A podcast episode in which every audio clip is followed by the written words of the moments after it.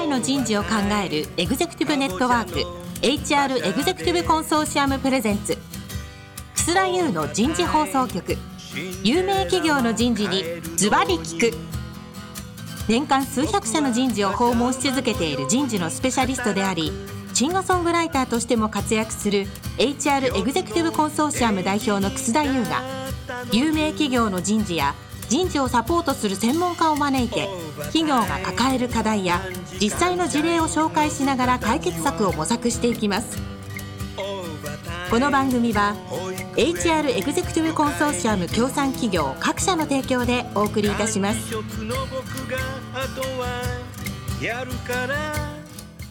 楠田優の人事放送局有名企業の人事にズバリ聞く。パーソナリティの楠田優です、えー、皆さんこんにちは。だいぶ4月に入り暖かくなってきましたね。もう2020年はね入社式がなかった会社慌ててオンラインで始めた会社もう懐かしい風になってきましたけどやっとね会場でね入社式ができたり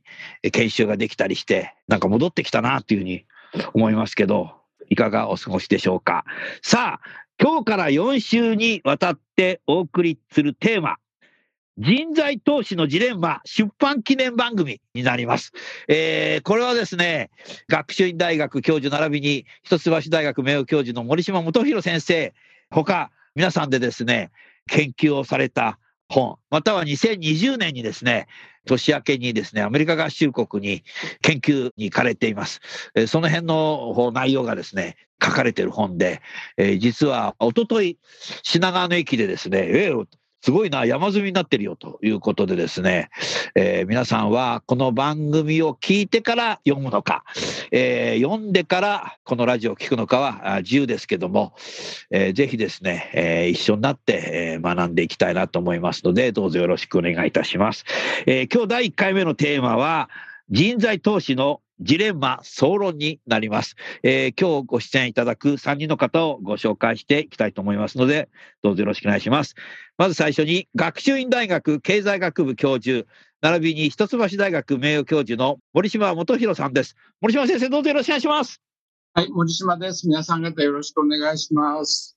続きまして、株式会社 IHI 人事部採用グループ部長の今西直美さんです。今西さん、どうぞよろしくお願いします。はい、今西です。どうぞよろしくお願いします。もう一方、伊藤忠商事株式会社人事総務部人事考査室長の長谷信弘さんです。長谷さん、今日どうぞよろしくお願いします。長谷です。よろしくお願いいたします。森島先生。はい。もう、長谷さん、今西さんといえば、森島先生が一橋大学の教授されているときに、シャーム研、まあ、ストラディック・ヒューマン・リソース・マネジメントの研究会を2ヶ月に1回、やってた時の参加者ですよね、この二人は。まあ、比較的初期のね、参加者ですよね。そうですよね。懐かしいですよ。森島先生、あれね、7年やってたんですよ、僕ら。はい。よくやってましたよね。あの時に出た方がもうだいぶ偉くなってますよね。みんな部長になっちゃって、今日だって、今西さんも部長になっちゃって。30代の若手を育成しようということで手弁当でやってたんですよね。うん、そうですね。はい。まあ、それが今では、あの、人事リーダースクールになったと。はい。臨時リーダーズスクールも間もなく卒業生が800人になります。えー、すごいね、しかし。うん。だからあれはだからもともとこのシャーム犬をやってたのをスクールにしたっていうことですよね。はい。はい、まあ本当ね、時間が経つと皆さん偉くなってるからもう最近びっくりしますよ。まあ優秀な人が来てたからね、この二人も全く同じですけど。あれはね、結局ね、やっぱ議論するから、そうそう黙ってるだけじゃダメだから、当たるからさ、みんな一人一人さ。だから鍛えられたよね、永井さん。どうでした？いや、本当に、当時、今井さんと同じグループでやらせていただいて、グループワークが今でも非常に記憶に残って勉強になってます。おそうですか。今井さんどうだった、あ、すごくあの楽しかったですね。皆さん人事でそれぞれのいろんな事業の方々来られてたので、その比較ですとか、でも仲間意識も結構あって、あの、すごく楽しい時間でした。ありがとうございます。今西さんのね、言葉が素晴らしくて楽しかったっていうのがすごいね。これね、辛かったっていう人もいるんですよ、時々。これがね、やっぱりね、もう分岐点ですよね、言葉の使い方。うん、さすが今西さん、素晴らしいなと思いましたね。さあ、さあ、早速ですけど、本題に入りたいと思います。森島先生。はい。人材投資のジレンマ。日本経済新聞社出版からでね、えー今年2023年の2月17日に発売になって、私はあの、アマゾンで予約してたんで、えーもう、配達来た日にバッて読んでしまいましたけど。いい、いいテーマですね。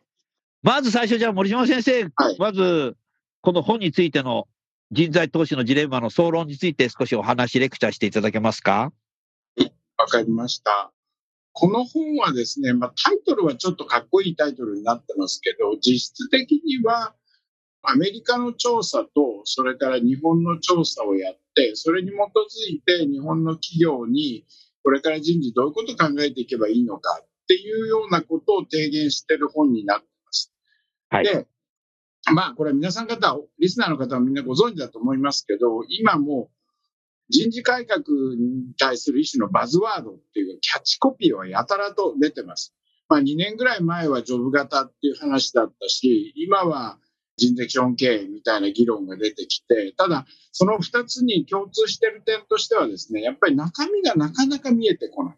うん具体的に人事として何をやればいいのか、どういうことをアクションとして進めていけばいいのかってなかなかわからないんですね。ですから、この本は、あえてジョブ型であるとか人的資本経営っていう言葉を使わずに、もうちょっとこう人事が手の届く範囲で何ができるかっていうことをですね、まあ考えていく。それもあの、単に私たちの思いであの言っているだけではなくて、あの、調査であるとかインタビューであるとか、そういうものをベースとして議論している。そういう本になってます。あの、数字とデータ分析とか後で、あの、後半で出てくるので、とっつきにくいところもあるかもしれませんけれども、まあそうであればそこのところはもう読み飛ばしていただいて、結論だけ読んでいただいても全然構わないので、あの、人事がこれから、まあここ10年ぐらいの間に何をやっていくべきなのかってことをですね、考えていただきたい本になります。で、あの、今調査って言いましたけれども、あの、2020年からこのプロジェクト始まってるんですね。っていうか2020年に始まったんです。で、2020年の、まさにさっき草さんもおっしゃってましたけれども、2月あたりに、アメリカに行って、アメリカの西海岸に行って調査をやってきたんですね。で、それもなかなかスリリングで、あの、私たちが帰ってきた3、4日後ぐらいにアメリカでコロナが大爆発して、多分もう3、4日遅れたら日本に戻ってこれなかっただろうっていうぐらいそうですよ。あの、だって最初にアメリカ合衆国でロックダウン入ったの、サンフランシスコですからそう。ニューヨークはその後ですからね。そうなんですよ。で、サンフランシスコに行った時に、ワシントン州かなんかで第1件目が出たっていうことをニュースで聞いて、うん。みんなどうなるのかっていうことをですね、ニュースの解説者が話しているような状況の中で、その中でインタビューをさせていただいて、で、その後で西海岸の後で東海岸に行こうというふうに思ってた。あの、同じトリップじゃないにしても、後で行こうと思ってたんですけど、それはもう全然行けなくて、ああ、そうですあの、西ね。海岸だけで、あの、やらせていただきました。で、あと、もう一つ、日本も2、30社の企業に、まあ、その一流企業に、IHI さんも入ってたと思いますけれども、インタビューさせていただいて、あとは、あの、これは今回の配信の第2回、第3回で議論されると思いますけれども、あの、大規模なアンケート調査も取って、でそういうことで今回、あの、言ってる話になっています。はい。でじゃあ、あの、具体的にどういうことを、あの、推奨しているのか、ちょっと結論が先になってしまうかもしれませんけれど、少しだけお話をしたいと思います。4つぐらいのポイントが、この本の中では主張されていて、第1番目がですね、日本の企業今、例えば、まあ、あの、今日いらっしゃってる伊藤忠さんも HI さんも全く同じだと思いますけど、外部採用ってものをものすごく中途採用っていう呼び方やめようって経団連が言ってますが、うんあ経験者採用ってのものすごくやるようになって、外部労働市場から直接人を取ってくる。まあ、あの、大学であるとか高校から取ってくるんじゃなくて、外部労働市場から取ってくるってことをかなりやるようになったんですけど、まあ、ちょっと見てるとですね、そこの部分の外部労働市場との付き合い方っていうか、連携の仕方がまだまだちょっと、まあ、もうちょっと戦略的にやっていかないといけないんだろうな、というふうに思っていて、例えば、外部から取るっていうのは、下手をするとどんどん給与って上がっていくわけですよ、賃金っていうのは。まあ、あの今 AI 人材が足りないであるとか IT 人材が足りないって話で、で、多くの企業さんが外に行くと高くてとてもうちでは雇えないことをおっしゃるんですけど、そういうことがあって、じゃあそれでは無理して雇うと、他の人たちとのバランスであるとか公平感みたいなものがなかなか取れなくなってきて、で、そういうことを考えていくと、やっぱ外部はやめようってなって内部育成、また元の僕闇に戻っちゃうっていうことがあって、人事っていうのは、やっぱり外部労働市場っていうの中でどうやって人を取っていくのか、もしくは取った人の、まあ、外部公平性って言いますけれども、外部の給与と内部の給与のバランスをどういうふうに考えていくのかっていうようなことをですね、もうちょっと戦略的に考えないといけないし、あともう一つ重要なのは、うん経験者採用っていうのは、やっぱりオンボーディングの部分が一つ大きなポイントだと思うんですね。そうですね。新入社員はですね、ある意味ではものすごく丁寧にオンボーディングやるんですよ。オンボーディングという言葉がいいかどうかは別としても。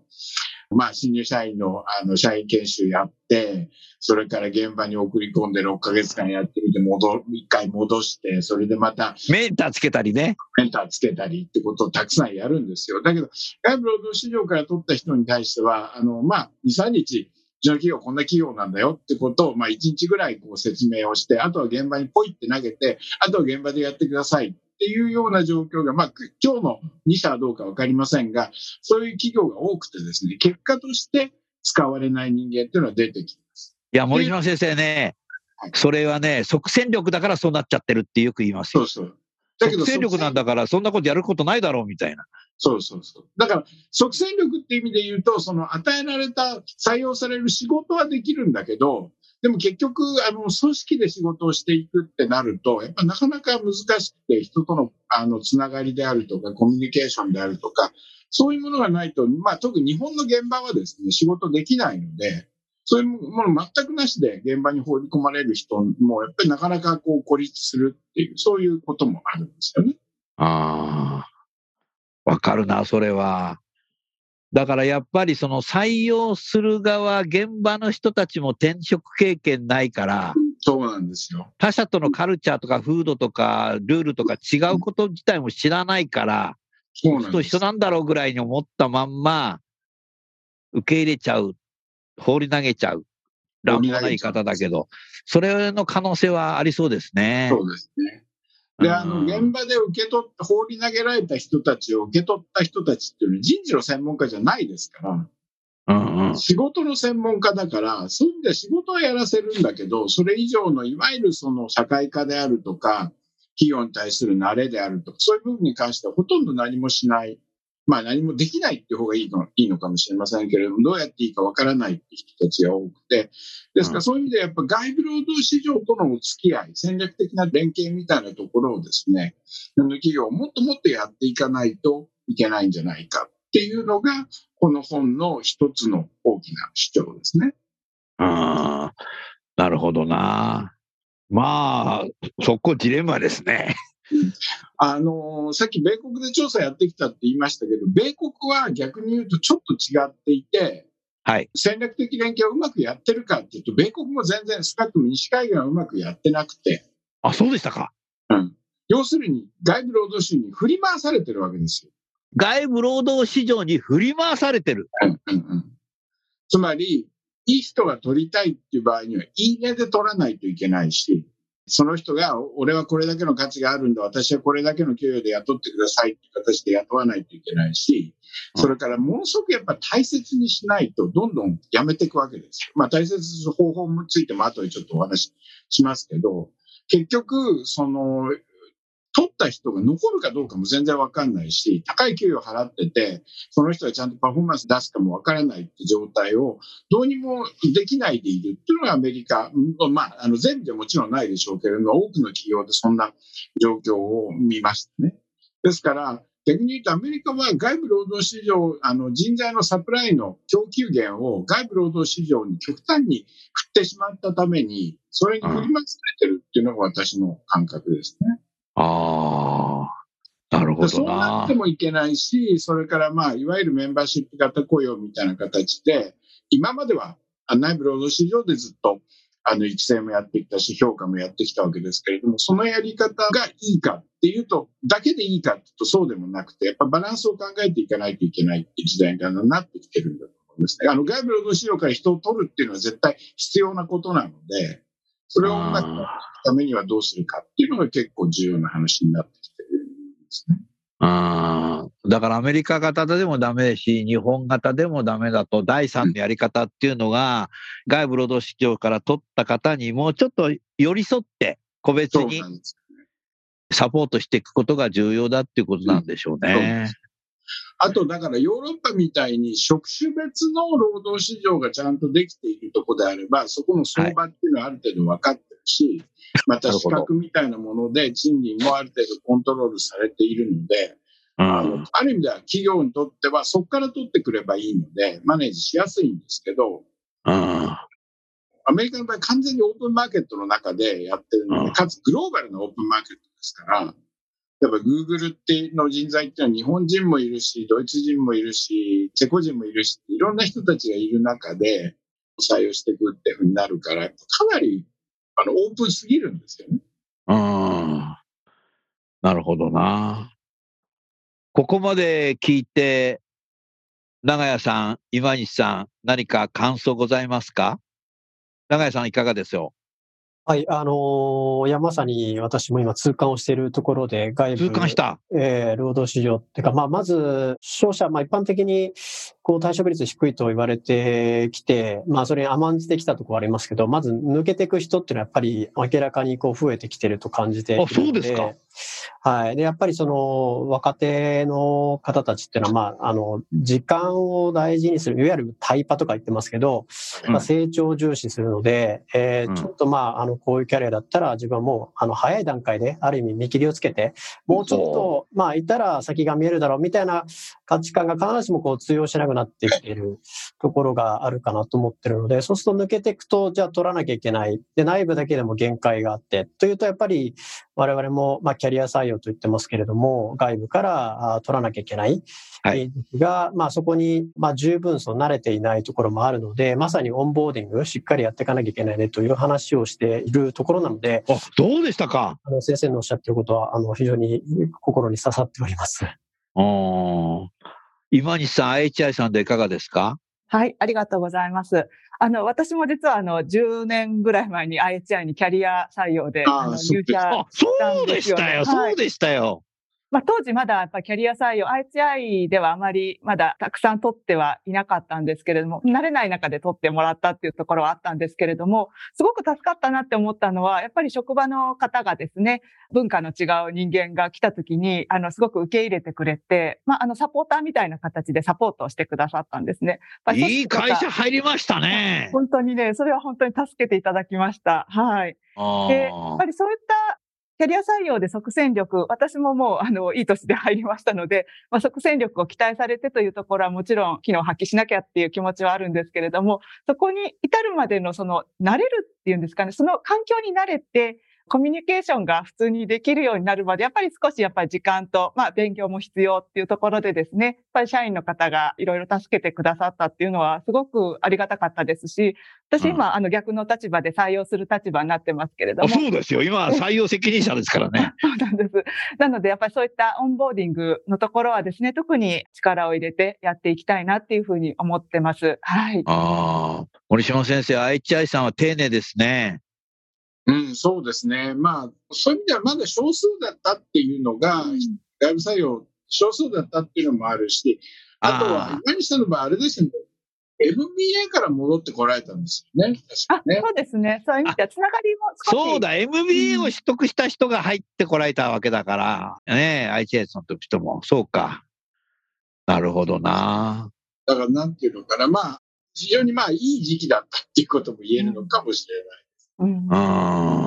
でも、伊藤忠さんの話聞いて、でも同じような共通課題持ってる企業は多そうですね、森島先生。そうなんですよ。で今、日本の企業って、まあ、人になって外部採用やるようになったんですけど、中途採用っていうか、まあ、キャリア採用やるようになったんですけど、やっぱそこの部分のノウハウって本当ないんですよね。確かに。うん。うん。だから給与いくらに設定するかっていうところから今、あの、てんてこまいしてるき、まあ、あの、こう今日の2社はちゃんとやってるんでしょうけど、その、てんてこまいしてる企業は結構多いんで、うん。どそこのところそういうふうな意味で言うと、もっともっとノウハウをちゃんと考えていかないと難しいですよね。やっぱり新入社員だと学生から社会人だから当たり前に丁寧にやるし、たくさん入ってるから丁寧にやるんだろうけど、キャリア採用って一人だけ入ってくることもあるんでしょ、長屋さん。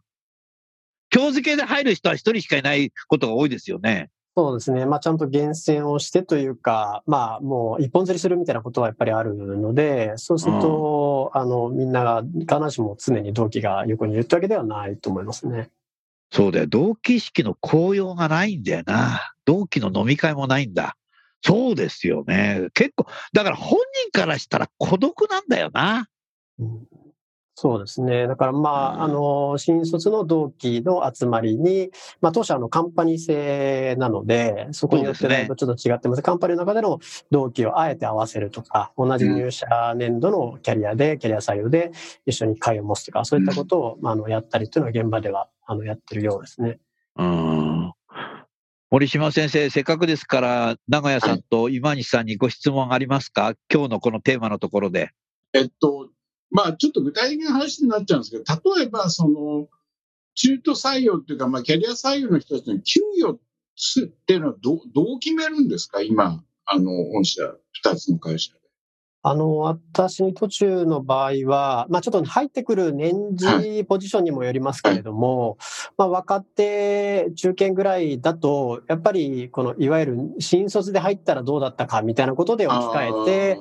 えー、まあそういう意味では同期とか年次をちょっとまあ見ながら給与を設定をしていると。まあ、その役職者レベル、それに近いことになると、まあ、当然前職の給与を見て、当然やっぱ競争なので、そこに負けない水準だとかっていうことをまあ設定すると。まあ、幸い、まあ、業績によって当社の給与数だいぶ変わるんですが、業績がいいところであれば、いい時であれば、まあ、それほどその給与をもっと引き上げなきゃってことにはなってないとは認識してますけれども、まあ、やっぱり、ちょっとそのあたりは、入社年次みたいなところは意識しているところはありますね。ああ、そうですか。難しいのは、例えば AI の技術者を取ろうとか、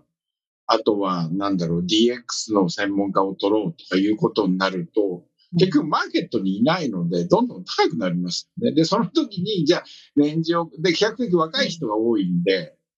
年次を考えて、新入社員で入った人と同じところに位置づけようとかやってると、結果的にやっぱりその人が期待してる給与よりも結構低くなっちゃうっていうこともあり得るように思うんですけれども、その辺はいかがですか？えー、まあ、おっしゃる通りだと思っていますので、一旦、いわゆるジョブ型的な、特に専門性の高い人入った後、まあそこから何パーセントぐらいな、あの、アップとかやってましたけど、ちょっとそれは限界というか、ちゃんとマーケットレートを見なきゃいけないねということで、職務記述書をちゃんと作って外部ベンダーに聞いてみて、みたいなことを、まあ、やったり、あと意外に、まあ、ちょっとその、当社みたいな、ベタベタの商社みたいなところ来る、いわゆる専門性の高い人は、まあそこで腕一本で勝負していこうというよりは、ななんて言うんでしょう。給与というよりは、この働き方とか、やっぱ海外にキャリアとかね、はい。そういうなんか非金銭的なところにも、あの、惹かれて入ってくるというケースも結構あるのかなと思ってます。そうですね。はい。わかりました。今井さんいかがですか？そうですね。あの、うちもやっぱりメーカー、日系のメーカーっていうこともありますので、やっぱりあの、非金銭的なところも全体を見て決めるっていう方が多いですね。まあ、やりたいことと、まあ、特にエンジニアが当社多いですので、やっぱりやりたいことができるかっていうことと、まあ、あの、安定性って言ったらなんですけれども、安心して働ける、あの、そういったようなところを期待して、あの、転職をされる方っていうのも一定数いらっしゃるなっていうふうには思います。うんそういう情報もちゃんとやっぱり外部に対して提供していくための、まあ、新入社員っていうか、あの、学生に対しては結構やってるけど、あの、そういう意味では、社内がどういう雰囲気なのかとか、どういうキャリアを歩めるのかっていうようなことについて、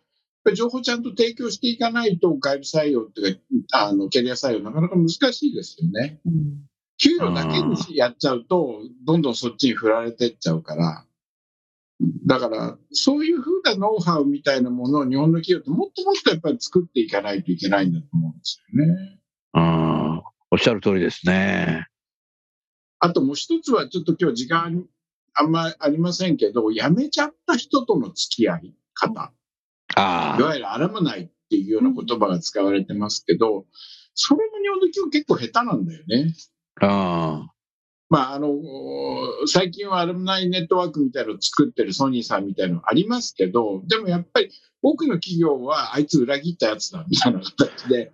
まだありますね。うん縁を切るんだ。もううちの敷居をまたがせないみたいなとこがあるんで、だそのインとアウトでやっぱりもうちょっとこう考えていかないと、アラムナイトの付き合いって結構ちゃんとやっていくとビジネスの発展にもつながっていくし、事業の新しい面みたいなのも持ってきてくれる人もいるので、そういう部分がやっぱりちょっと結構あるんですよね。大変なところがね。うんうん森島先生、僕、あの、1998年の3月末に、田町の電機メーカーを退職するん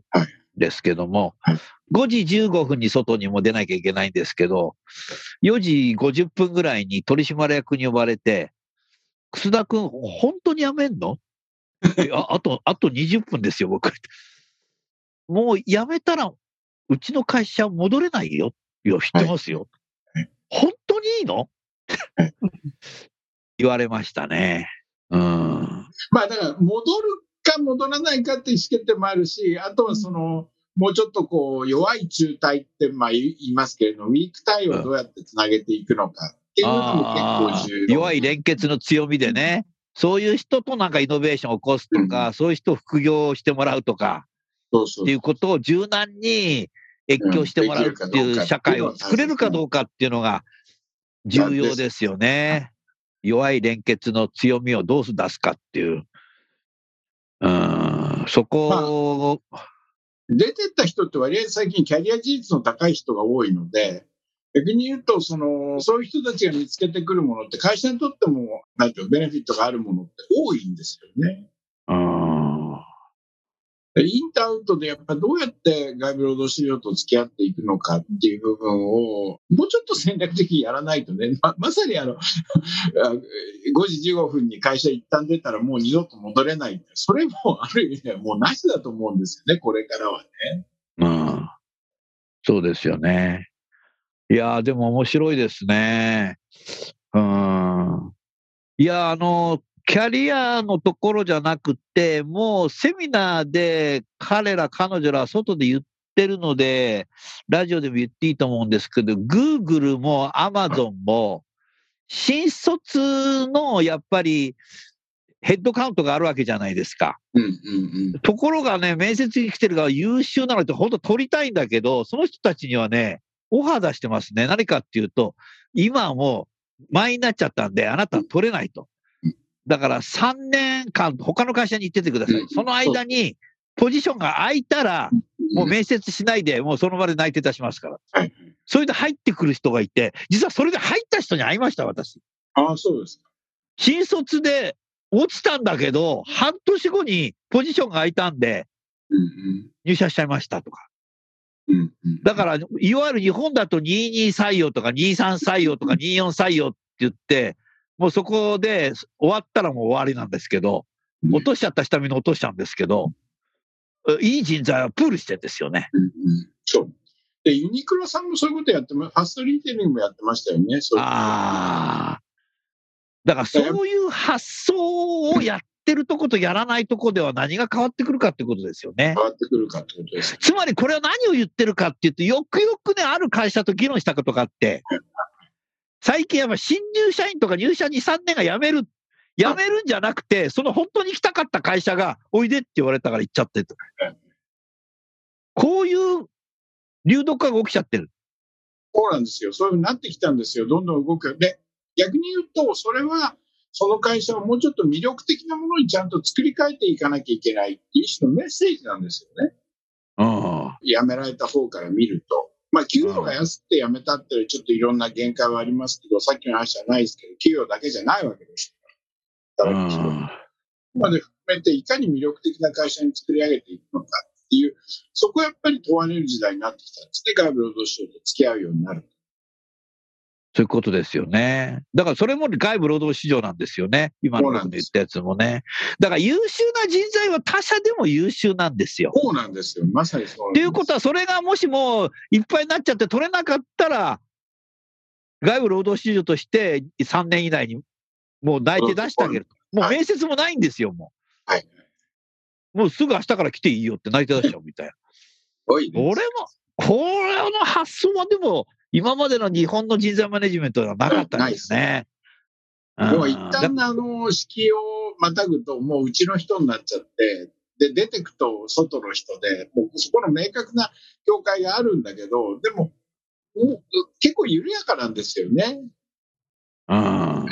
そこのネットワークどうやって築いていくのかって含めて、やっぱり重要な話のように思いますね。これから日本の企業の人事にとっては。はい。それでは、まもなく時間になりましたので、えー今日は、えーこのぐらいで終わりたいと思います。えー来週のテーマは、従業員のマインド面の重視になります。それでは最後にゲストの方をご紹介して番組を終わりたいと思います。学習院大学の森島先生、それから IHI の今西さん、えーそれから伊藤忠のお長谷さん。今日はどうもありがとうございました。ありがとうございました。ありがとうございました。